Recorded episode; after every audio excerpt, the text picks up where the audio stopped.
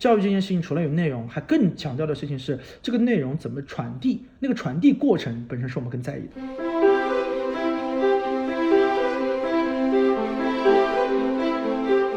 你会了一门语言嘛，打开了一个新世界，对吧？比如说，老板给他交代了一个工作，可能要那个三天才弄完，然后半天把这个事情解决完之后，然后就藏着掖着，然后但是还磨磨蹭蹭，最后再交，结果大家还很诧异。这是一类的，这个会带来生活中的一些改变。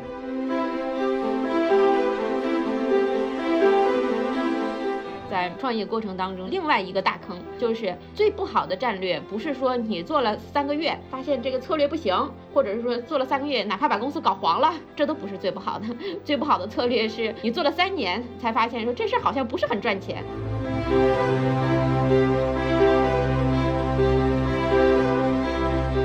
只要你的工作是具备逻辑的，就比如说我就是要看到什么样的信息的时候，我就把这个东西放到什么样的地方。它对灵活性或者说对创造性相对比较弱的这些工作，都可以交给计算机来做。计算机能做的工作比你想象的多得多。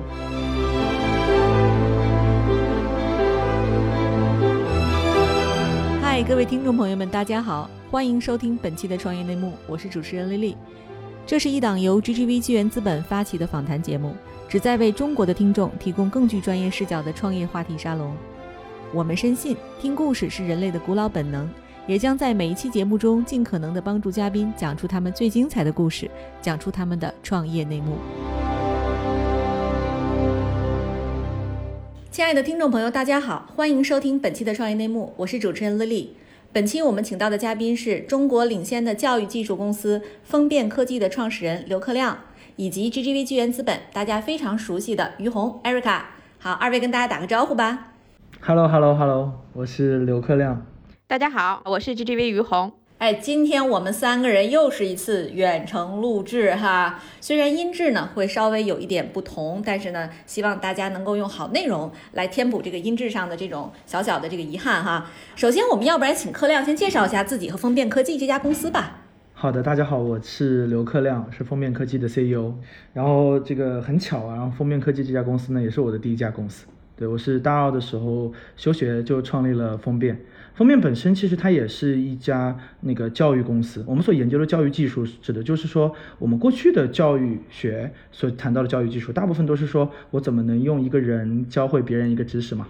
那今天有了科技的力量，有了新的技术的崛起，我们在研究怎么用一些新的技术来帮助人们更好的学到知识。讲简单点，就是怎么能让知识的传递成本变得更简单，能让互联网的一些信息的科技能帮助人们学到更多东西。这就是风变科技正在做的事情。对，哎，这个刘总，我知道你是一位九零后哈，对，准确的说是一位九五后。那么是什么契机促使你创业的呢？其实我们原来在大学的时候是一个公益组织来着，那个时候我们就是希望说，呃，能用一些互联网的方法对学校做出一些改变。但后来发现，只是在学校里面去做一些小的这种公益组织，对学校能做的改变实质是有限的。当时在学校的时候，组织规模还挺庞大的，我们当时覆盖了中国五百万的大学生，然后我们也有各个学校的一些比较厉害的一些呃运营者吧。其实我们本身是一个在线的组织。那当年我们都是在线办公，当时就有一个呃，其中的一个负责人，就是后来我的运营的合伙人，他就给我打电话说说亮子你也别骗自己了，你在学校里待其实也待不太下去，我们也知道，对，要不你就出来，然后创成立这家公司吧，把小伙伴们都聚集在一起，然后我们就可以一起就是更全职的去做一些有意义的事情，所以这就是我们当时成立的一个契机。对，哎，您这个公益组织能给大家具体讲讲吗？主要是做什么呀？OK，就这个组织挺奇特的，有点很类似于那个站长之家，就是最早的时候 BBS 兴起的时候，然后有很多的这种站长们聚集在一起。BBS 后来其实是落寞了，在大学里，然后与之兴起的就是一些新的媒体平台，主要是以微信公众平台为主的。我们这个组织呢就叫做高校微信联盟，就是说如果你在你们学校里经营你们学校的微信公众平台，然后你做到最大，然后你是这个平台的负责人，然后你就可以加入我们这个组织。然后加入了这个组织之后呢，然后我们就会教你各种各样的方法，比如说怎么把平台的内容建设起来，怎么把平时平台推广出去，怎么去开发一些功能。然后这些东西其实都是围绕怎么去呃运用一些新媒体平台，对学校的一些学生的生活发生一些改变。举些具体点的例子，就比如说当时我们会去做一些什么查成绩、查课表的一些功能啊，然后帮学生们做一些什么报修，就可以直接发到某一个对应的部门里去。然后还有学校的一些新的一些资讯，包括一些选课啊，各种各样的学生的功能，其实在这里面都会有一个小的聚集。它就是替代掉了当年最早期的 BBS 的功能，大概是这样的一个东西。对，你是怎么发现在线编程教育这个机会的呢？这个事情说起来就比较漫长了，对，因为我们其实最早期做的事情并不是编程嘛，在编程之前，我们有两代产品，叫做熊猫书院和熊猫小课。我们当时去设计那两款产品的目的，就是我们大学里当时一种想法，我们觉得那是不是我们可以用新的技术，然后来去对大学学生们的学习的生活发生一些改变？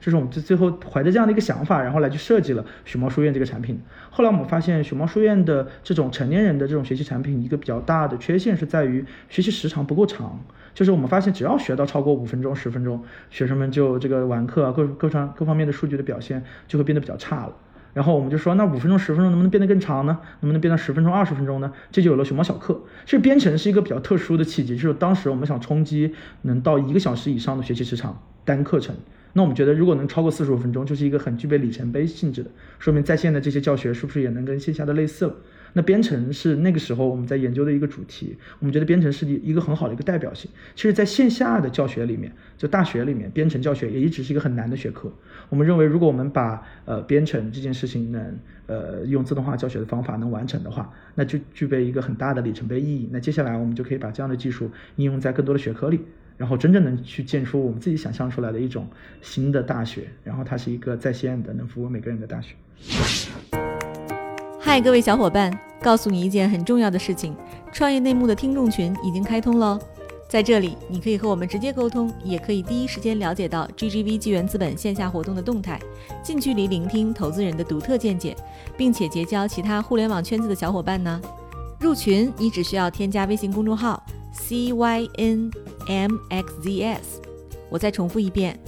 ，CYNMXZS。也就是创业内幕小助手的拼音首字母，并在好友请求中标注“创业内幕”。接下来，小助手会帮助你完成入群操作。我们期待你的加入。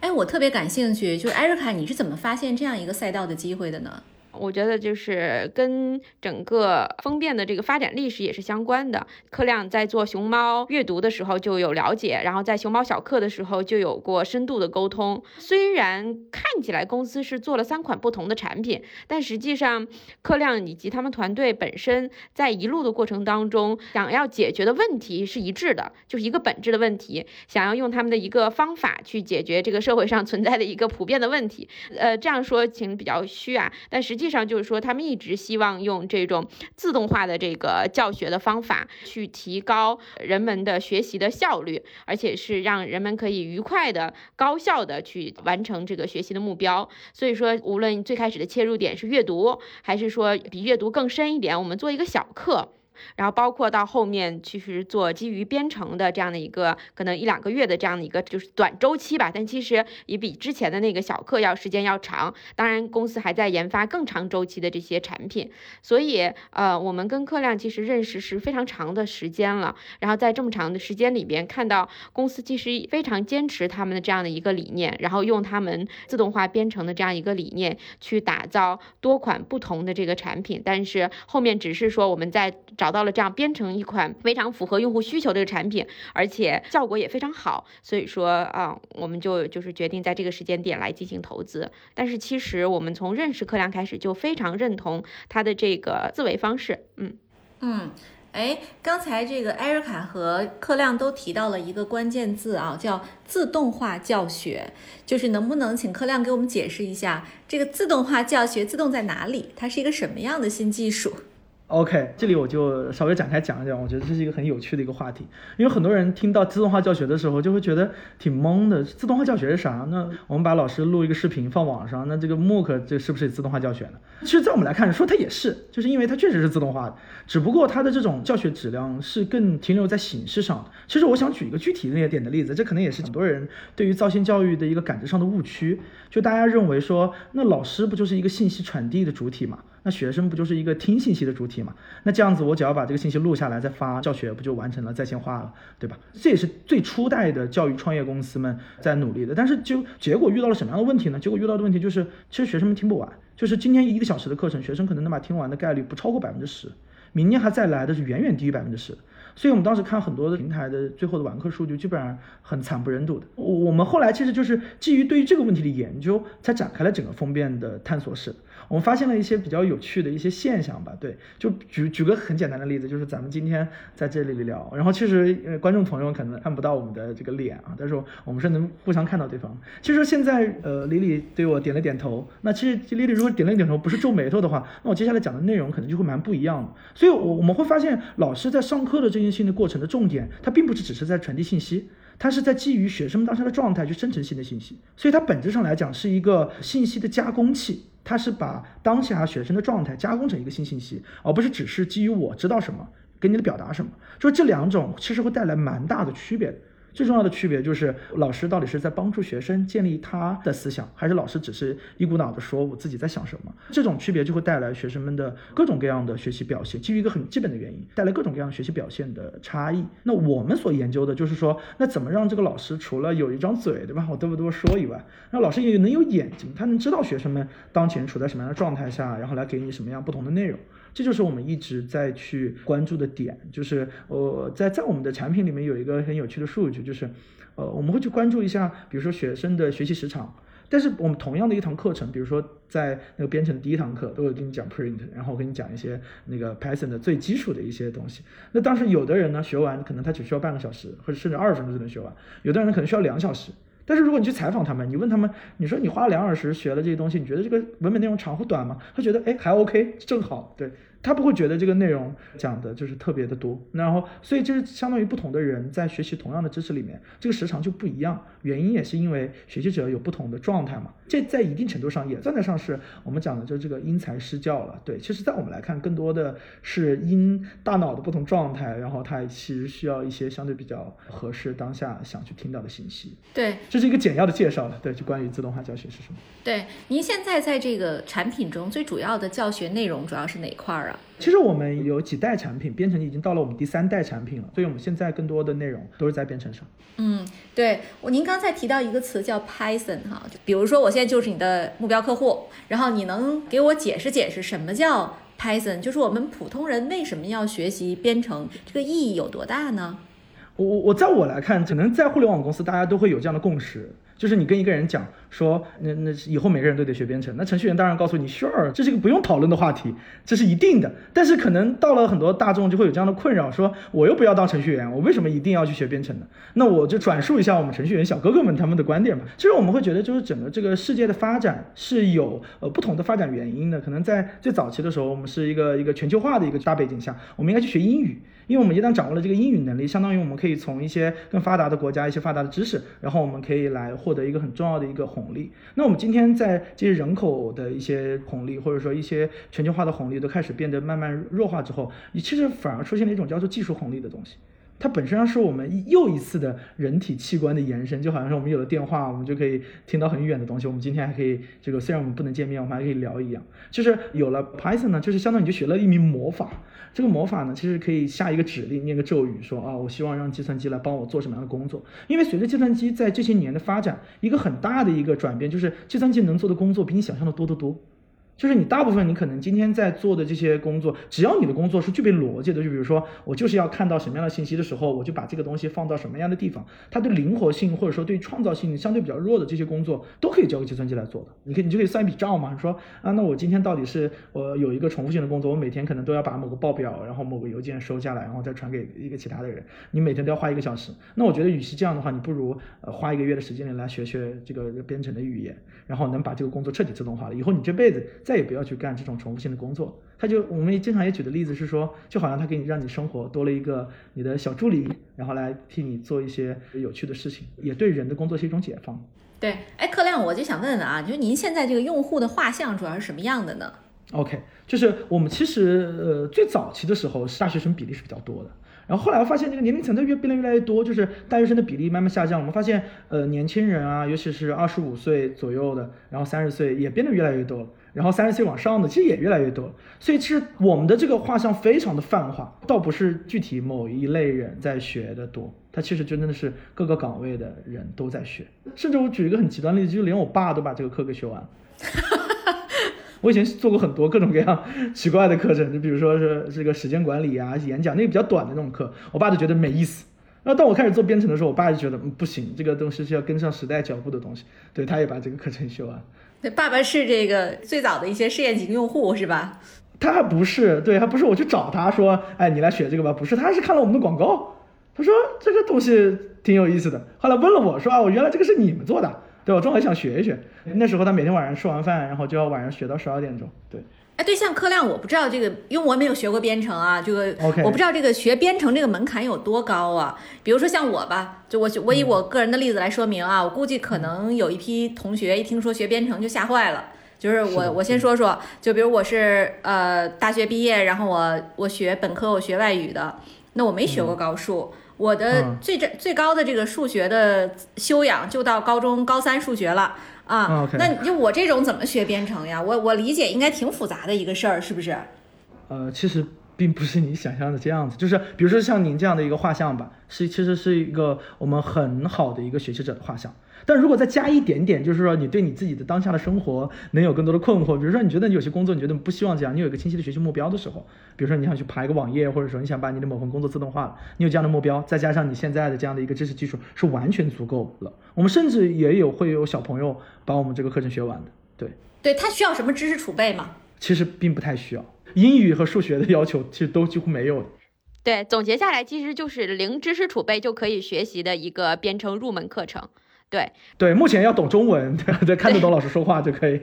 嗯，对，这就对于嗯广大程序员来讲，就是我辛辛苦苦干了四年，你们这一业余玩票的就把我干掉了，这个听起来好像特别魔幻哈。这个实际情况是这样吗？到这其实也不是这样子，就是说，可能大家对于编程的想象是不太一样的。实际上，那个程序员他们更多的能力，并不是他们会这个语言，而是他们最后掌握了那种怎么把这个语言建构出更好的东西。我们讲就是同样写代码，还能把代码写得更优雅呢。就是今天的这个这个 Python 它的教学能帮助的是你从不会到会。但从会到精通，那当然是需要一个很漫长的一个一个一个工作了，它甚至还需要很很密集的协调。但是我们目前的这个课程，帮助你达到一个初级的爬虫的工程师的这样一个水平是没有什么问题的。对我，我这里可以给大家举个例子啊。其实大家对于语言学习都很了解，其实嗯相当于说我们在学习一门语言的时候，学语法呀，学这个怎怎么样去说话呀，其实可理理解成就跟学编程语言。为什么它叫编程语言呢？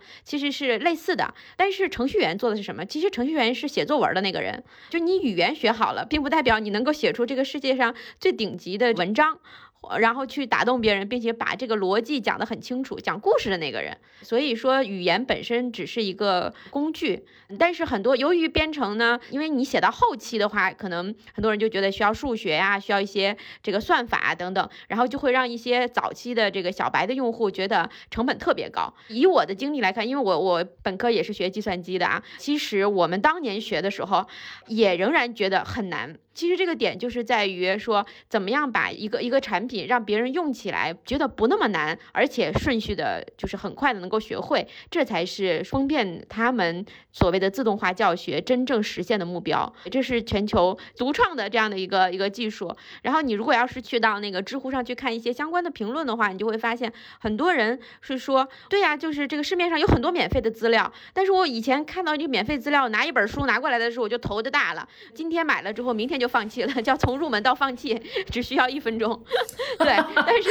但是用了这个封面这个事儿，这这个这个这个课之后的话，他就非常有兴趣，因为他是从零开始起步，没有任何的负担，然后你就逐渐的去学。我可以举个例子，我们那个当时因为前段时间这个实习生，由于我给的工作量太大了，然后导致他说他要放松一下的时候，去把封面的。编程课给学学完了，因为他学的过程当中非常的愉悦，这这是一种体验，嗯。是的，嗯是的，嗯对这这也是我们哎比较关注的一件事情。嗯，哎，我就想知道，就是柯亮，我们现在这么多人学编程啊，就是它会对我们的生活有什么影响和变化吗？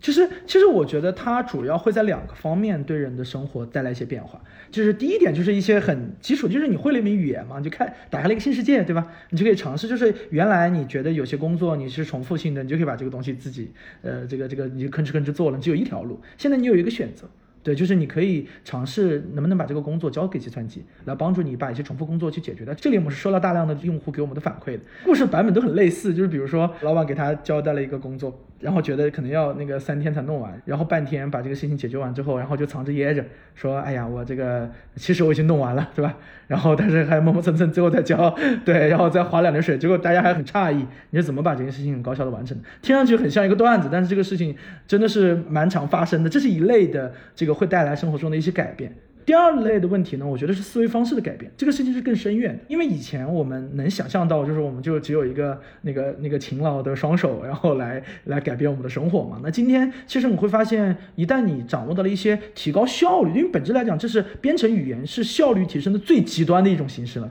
然后你真的是觉得，原来为什么要那么蠢，干什么事儿都一定要硬刚？那我是不是可以通过掌握一些策略，然后学习一些方法，最后对于结果的达成，可能比原来只是硬着往前冲？效果是要好的，嗯，然后这种思维方式的改变，就我们经常讲的叫编程思维，对吧？它其实有很大意义的，嗯。哎，那我就再有一个问题啊，就是提到编程这两年如火如荼的，不是成年人的编程，其实是儿童的编程教育。就是我想问一下柯亮，你当时为什么没有选儿童市场而切入了成人市场？这中间有什么战略上的考量？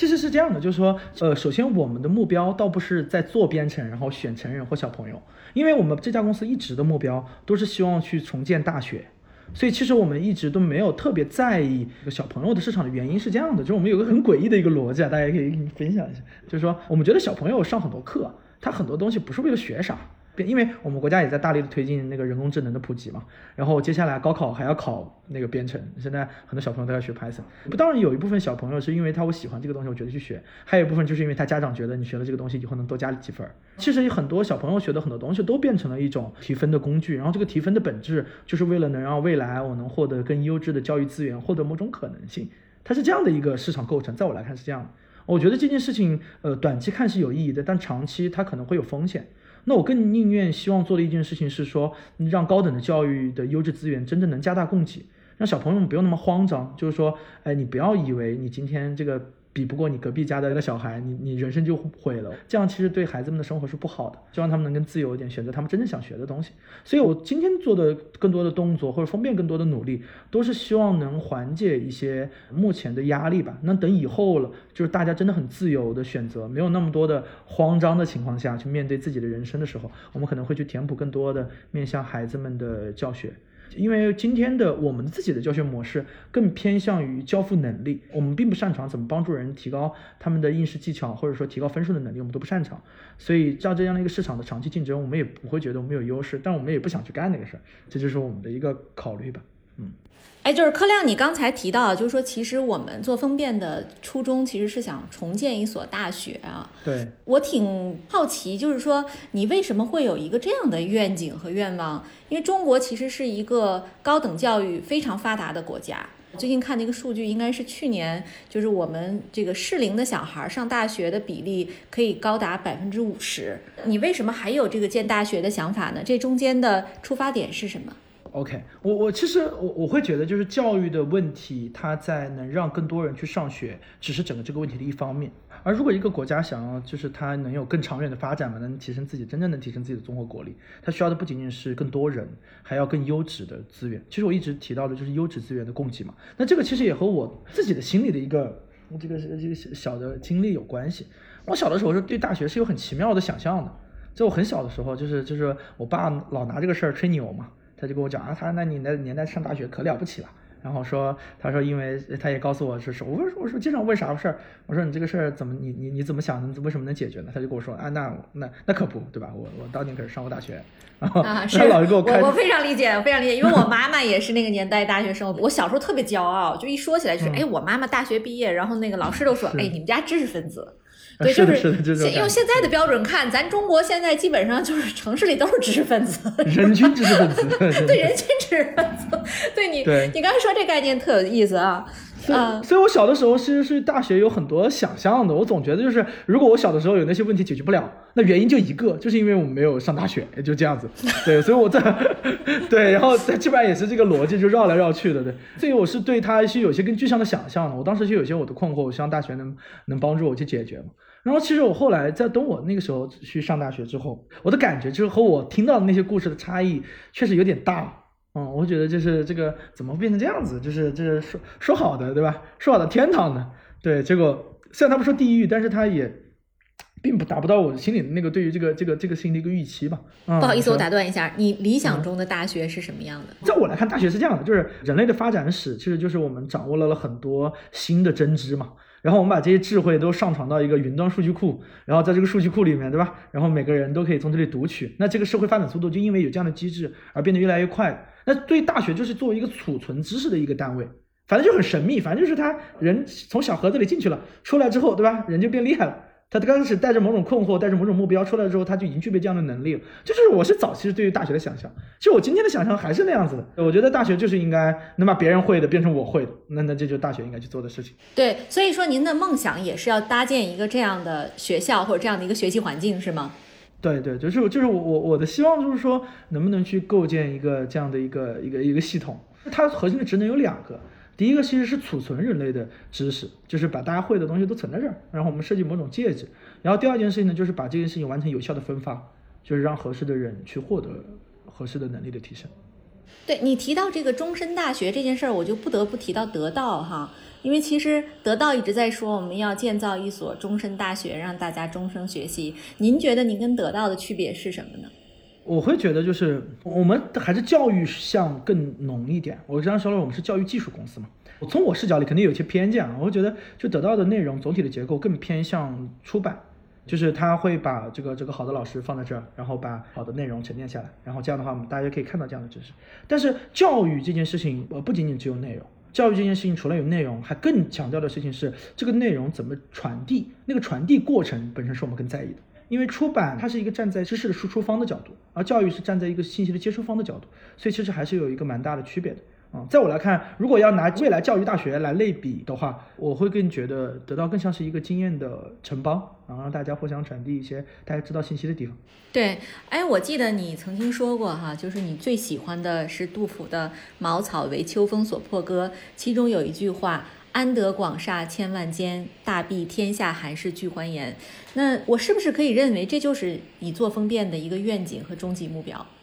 呃，我觉得这可能是很多风便人都有这种感受，就是我们为什么这些人会聚在一起，就是当我们大家都感受到了这个世界或者说对教育的一些不理解吧，但我们觉得自己受到的这些伤害和不理解不能转化成我们只是默默承受，我们希望别人不要再这样，啊，我们希望我们是最最后那一站。就是会因为教育的问题而带来一些不好的事情的地方，所以这你你说这是我们的愿景，这是是的，对，就是我们希望能让更多人，他们能不要再经历我们所经历这些，我们的下一代他们会获得更好的教育。嗯，那我是不是就可以理解啊？就是在理想状态下，未来风便除了现在我们教编程，以后我们可以教各种各样的综合知识，只要我们有把它云化和再发散的能力啊。比如说，我们可以去教数学。可以教哲学，当然，嗯，当然可能就是像 Python 这种，它是比较成型的和标准的、容易数据化的产品，我们可能更更首先来切入。倒不一定啊，就是说，在我们的教学领域里，我会把这个东西拆分成叫做结构良好和结构不良的知识。就是你刚刚提到了一些，就属于那种结构不良。它并不是一个这个已经把结构化做得很好的嘛？那这样呢，其实我们也去会也会去研究它，就是因为结构良好的知识和结构不良的知识，他们所需要的知识的传递方案是有些许不同的。对，这就好像是零售一样，就是线上永远也无法替代线下，就是它有一部分知识，它可能就是要面授，对吧？啊，对啊，对，就是就比如说美术。啊，比如说音乐，比如说乐器演奏，对吧？甚至写作，我觉得他可能没有办法完全的通过这种，就是像像你说的结构化比较好的这种形式。但其实我能看到，就是这种非常理想的愿景啊。我在录这期节目的时候啊，我查了一下封面的信息，然后在你们的官网呢，我看到这样一段话，我可以给大家念一下哈。未来教育是人类文明的基础设施。优质的教育资源让每一个人都有充分的机会和能力成为更好的自己啊！然后同时配备这一段话下面呢，我看到你们列了一个十年战略。这十年战略呢分三步走，第一步是二零一九年到二零二二年启明星计划，让七百万人因为风便掌握编程能力；第二步是二零二二年到二零二五年叫群星工程，叫认知机器的规模化、多品类验证通过，达到科学的普适性。第三阶段呢是二零二五年到二零二九年，叫文明轨道计划，就是认知机器呢社会化验证，认知机器的技术开源，全社会参与知识大生产。我看到这个计划的时候，我能感到那种浓浓的理想主义和科幻主义的色彩哈。就是我我不知道您是在什么假定和什么假设情况下制定了这样一个战略，就是目前它的进程是什么样的呢 OK，那我也介绍一下，是这样，就是首先这个东西并不是只是我来制定的，它其实是蛮多方面去制定。我们其实对于教育的很多问题的假设，都来自于我们认为今天的教育最大的问题，就是因为技术没有突破，就是信息技术在传递这种复杂的就教学知识的时候，它的效率不够高，就是这一个原因。然后带来了今天的教育所有本来该解决的问题没有解决，但我们认为这个问题必须会被解决，所以它就一定依赖于某种技术的突破。所以我们所谓的这个三部曲，其实就只有两件事情，前两个合在一起就是我们要把这个技术给弄出来。这两个弄出来之后，就最后我们讲文明轨道，就希望能用这样的一个技术，真的去造我们讲的那种很梦幻的一所大学吧，就是它可以承载所有的知识，然后也可以完成知识的分发。所以，所以这就是我们的一个十年的一个计划。我有一个想法，其实跟你刚刚上一个问题讲的内容有点不同，对，就是你会认为说，在那个比如说结一些结构不了的事，比如写作啊，比如艺术啊这些东西，其实不太适合用在线的方法来去教学。我们认为不是的。对，我们会认为就是随着它，只是因为目前的自动化的教学技术，它的应用领域还比较狭窄，或它的解决方案还不够全面。但随着这个技术的发展，也就是我们要做的事儿，就是希望说能在接接下来的时间里，让这些学科都可以完成教学的自动化，就真正的知识的开源，这是我们希望能完成的。嗯。各位亲爱的小伙伴，你知道吗？除了创业内幕之外，我们还出品了一档英文播客《Evolving for the Next Billion》。由 GGV 纪元资本的管理合伙人童世豪和市场经理 Rita 杨主持。如果你对东南亚、印度、美国等海外市场感兴趣，欢迎收听来自当地头部创业公司 GVC 的声音。收听及订阅，您可以在我们节目顶端找到 GGV 的小馆，点击进入就能看到我们出品的这档节目了。欢迎喜欢收听英文播客的小伙伴点击订阅哟。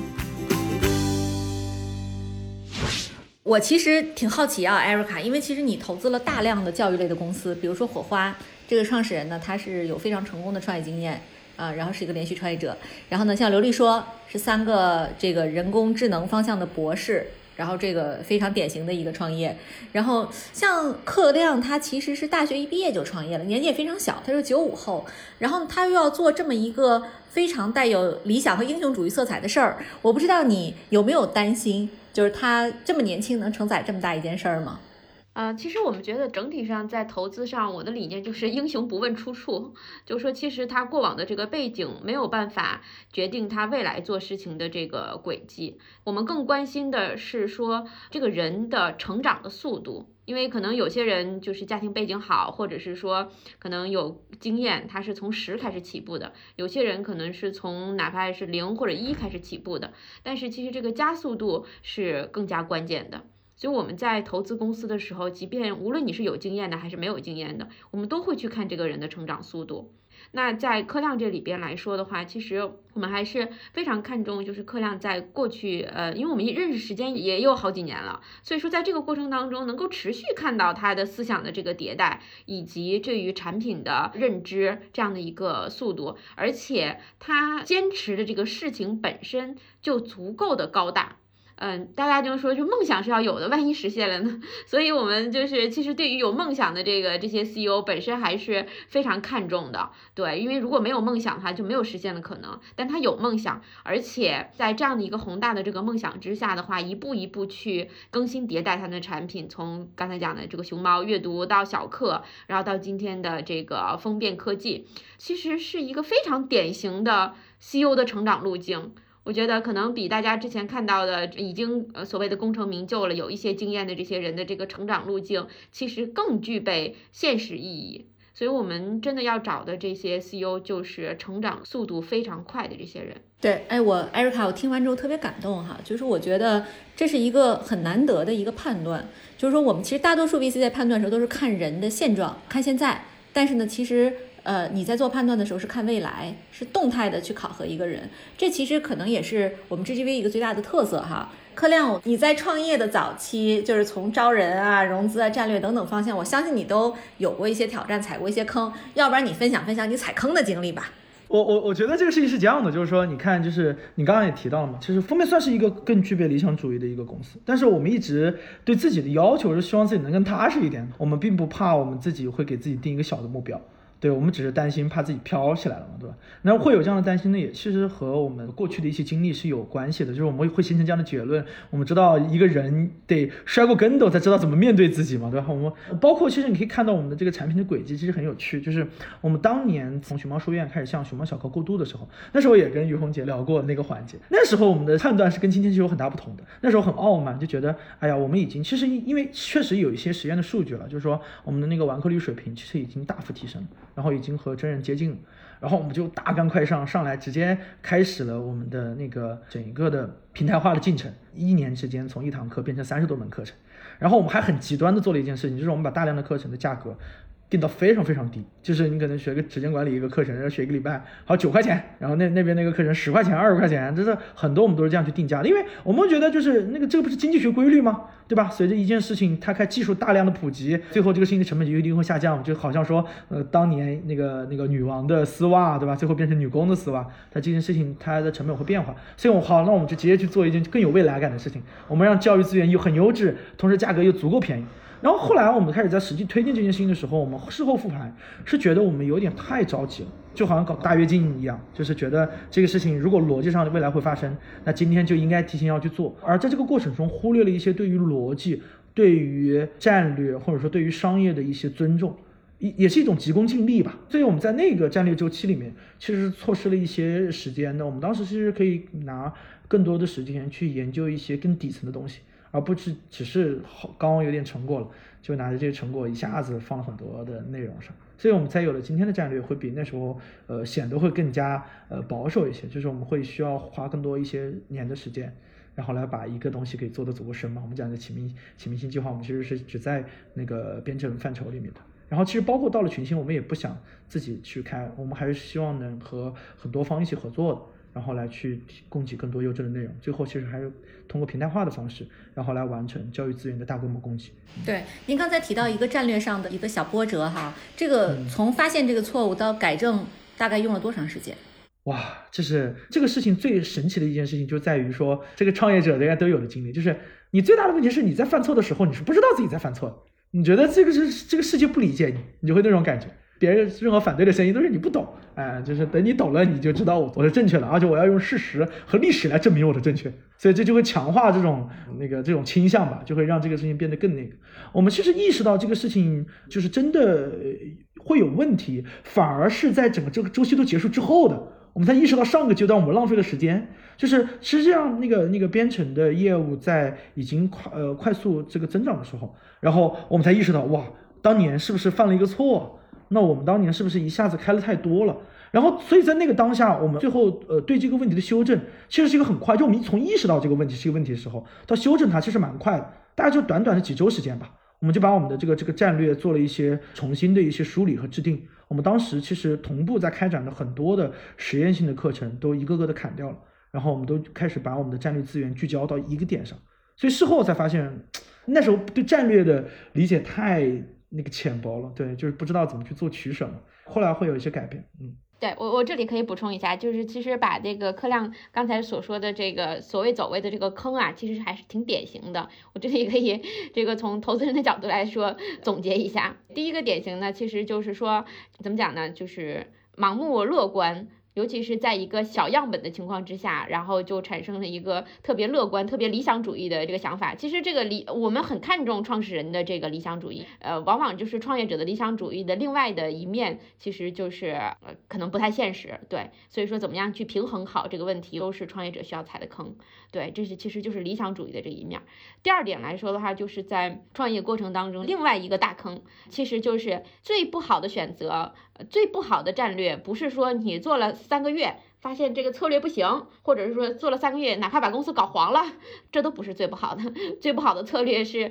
你做了三年才发现说这事好像不是很赚钱，因为什么成本最高？时间的成本是最高的。当然，所幸这个柯亮他们没有花三年啊，就是可能一年左右的时间就发现了这个问题。所以呃，就是就是总结一下，这个两个坑都是创业者往往需要踩的。所以说，当自己意识到说可能做了一两年，发现还没有什么起色的时候，其实要慎重的去思考一下。那个其实是最不好的一个状况，嗯，对我们当时还犯了一个更低级的错误，就是我们当时在战略选择上，就是什么所谓的三条路全都选的这种事儿。对，这是一个更可怕的一种东西。对我们其实典型巨坑。对对对，我们经常跟创始人，就刚才还在跟另外一个创始人讲，我说要聚焦，要聚焦，要聚焦，三个字说起来容易，做起来经常都是坑啊。对我，我昨天还录了一位创业者，就是呃，我们在录节目的时候，我问他，我说你踩坑的时候怎么办啊？他说。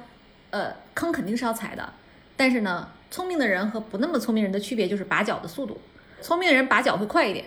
啊，不那么聪明的人可能会陷得久一点，啊，所以这个创业就是一个不断踩坑拔脚的这么一个一个里程哈，就是匍匐前进的，啊，然后哎，对我提到这个计算机语言这个教育这一块啊，我就不得不吐一个槽啊，就是说其实计算机语言的技术更新速度是相当快的，当技术更新速度快过学习速度的时候，我们应该怎么办呀？就是这用户应该何去何从呢？就是也许不久的将来会出现一个比 Python 更受欢迎的编程语言，这也对封面产品的迭代能力提出了比较高的要求啊。我想问一下，就是呃，柯亮，你们在这方面是怎么应对的呢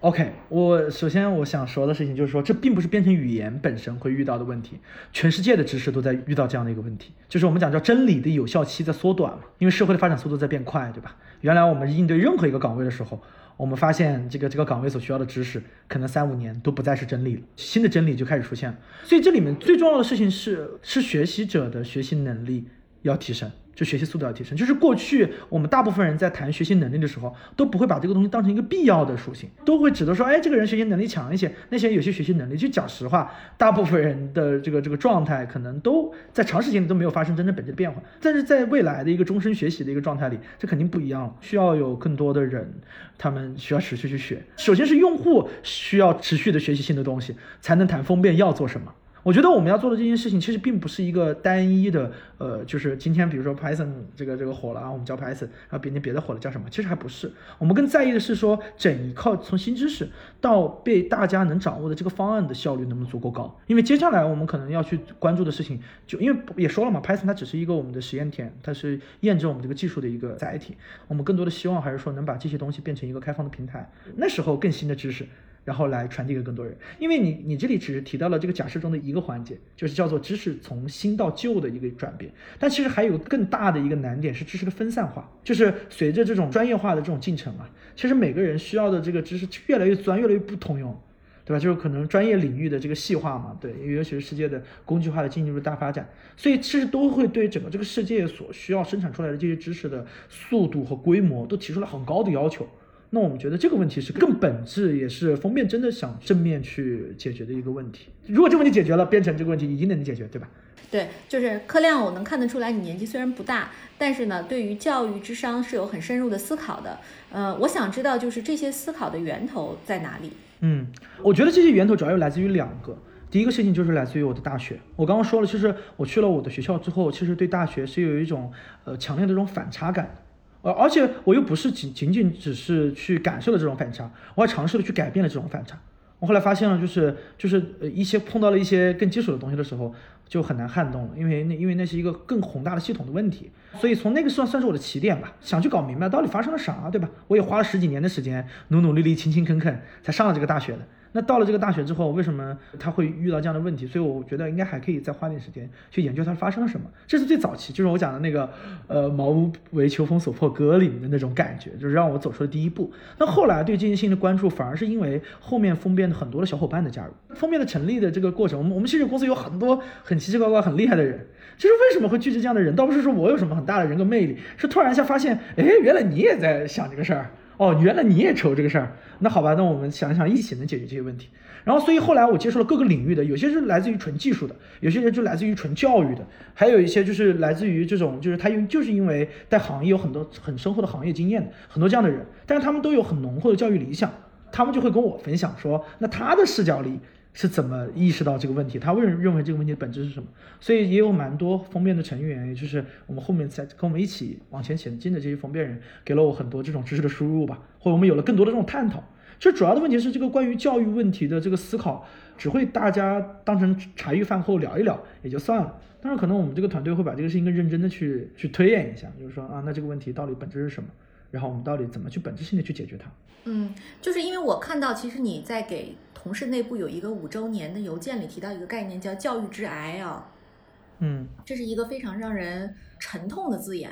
呃，你能给大家解释一下吗？就是你怎么会有这样的一个想法和概念，并且想要去治愈它？其实这个概念呢，可能我用词比较重了，但是其实这样的一个感受，在很多教育产业的从业者，呃，尤其是前政府这一项，大家是有更深刻的理解的。我我这里先解释一下，就是说这个教育致癌是什么吧。最早的时候，来自于我的一种乐观，我觉得教育的问题其实没什么问题。后来花了很多时间去研究它的时候，才发现教育的问题是比大家想象的大得多的。它其实第一个问题就是大家讲到的，说说那个呃叫剧场效应，我在里面其实也提到，讲的叫竞争升级，讲的就是说这个我们今天一群人在一个剧场里面，然后突然有个人站起站起来了，那这个人站起来了之后呢，其他人就被迫也得站起来，是吧？最后过了一段时间之后，发现所有人都站了起来，结果大家还垫起了脚尖儿，结果很奇怪，一个新的人走进这个剧场，就发现这明明就有椅子啊，你们都疯了吗？你们还垫起脚尖脚尖看有什么意义呢？这其实这是一种系统的陷阱，或者说这种悖论。这种悖论其实就是说，那我们既然都可以以一种更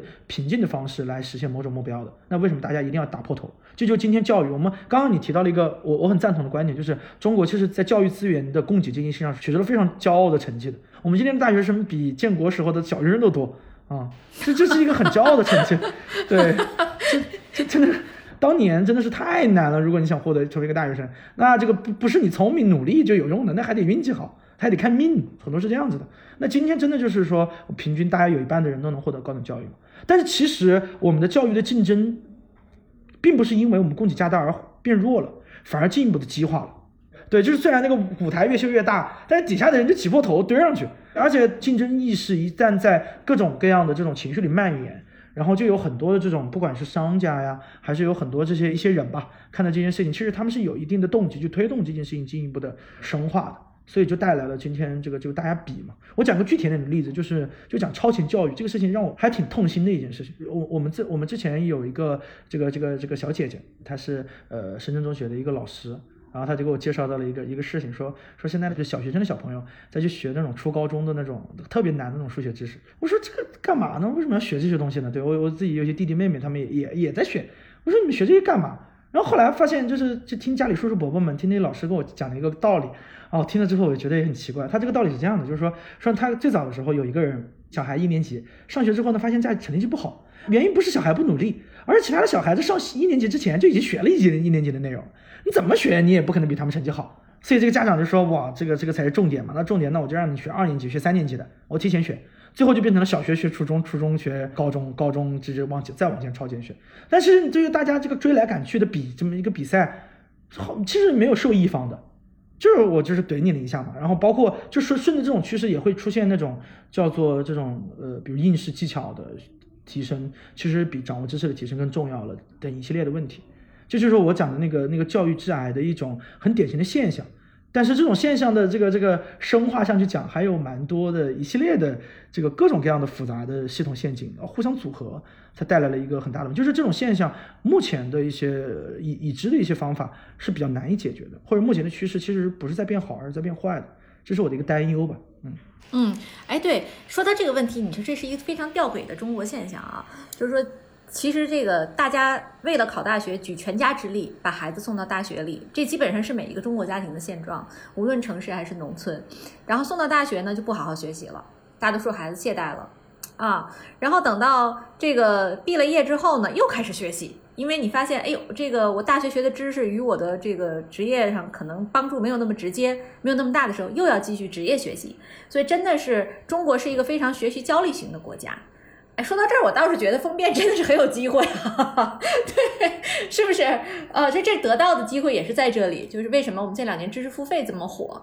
也是应了这个风口。对，就是会会，就大家开始意识到，就是说我们需要其实更多的好的学习资源嘛。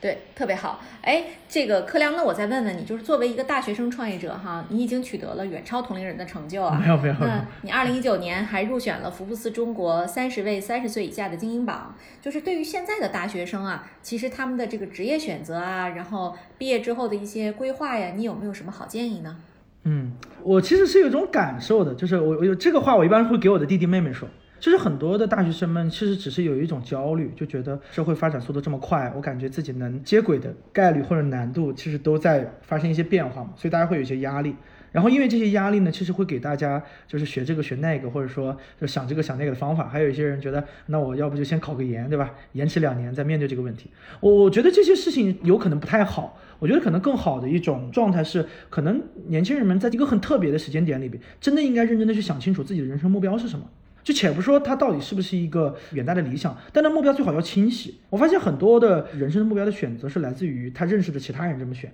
或者他某一个亲戚朋友，他的父母认为他该这么选，所以他这样的选。但是这样子会带来的问题是非常非常非常大的。我后来有个观察，就是任何一个，就是如果他他能在大学的时候，或者说在那个早的时候能搞清楚自己的人生目标，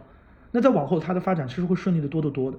他遇到挫折的时候也知道怎么应该做选择。然后他就遇到困难的时候，也知道怎么去坚持，那自然他的发展的轨迹就会有一个更好的路线。那至于他到底是应该是创业，还是应该去加入一家公司，我觉得是没有本质区别的。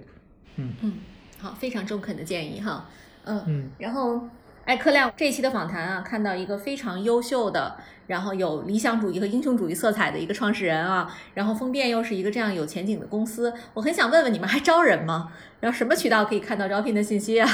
对，这这是我们比较重要的，就是各大招聘网站上都可以搜“风变科技”，都能找到我们公司。我们其实真的在很密集的去招人的过程中。对，大风的风和变化的变是吧？对，大风的风和变化的变。对，其实我们想重点去强调的，我们并不会去说我们是一个理想主义，我们会觉得我们是一个务实的理想主义者。我们过去的很多的成员的加入，是因为大家是有长远的目标和梦想。然后，所以才能支撑大家每个人人生的改变。我充分的相信一件事情，就是远大的梦想才会让人有呃对于巨大困难的这种正视，对于巨大困难的正视，才会变成让一个人变得越来越强的原因。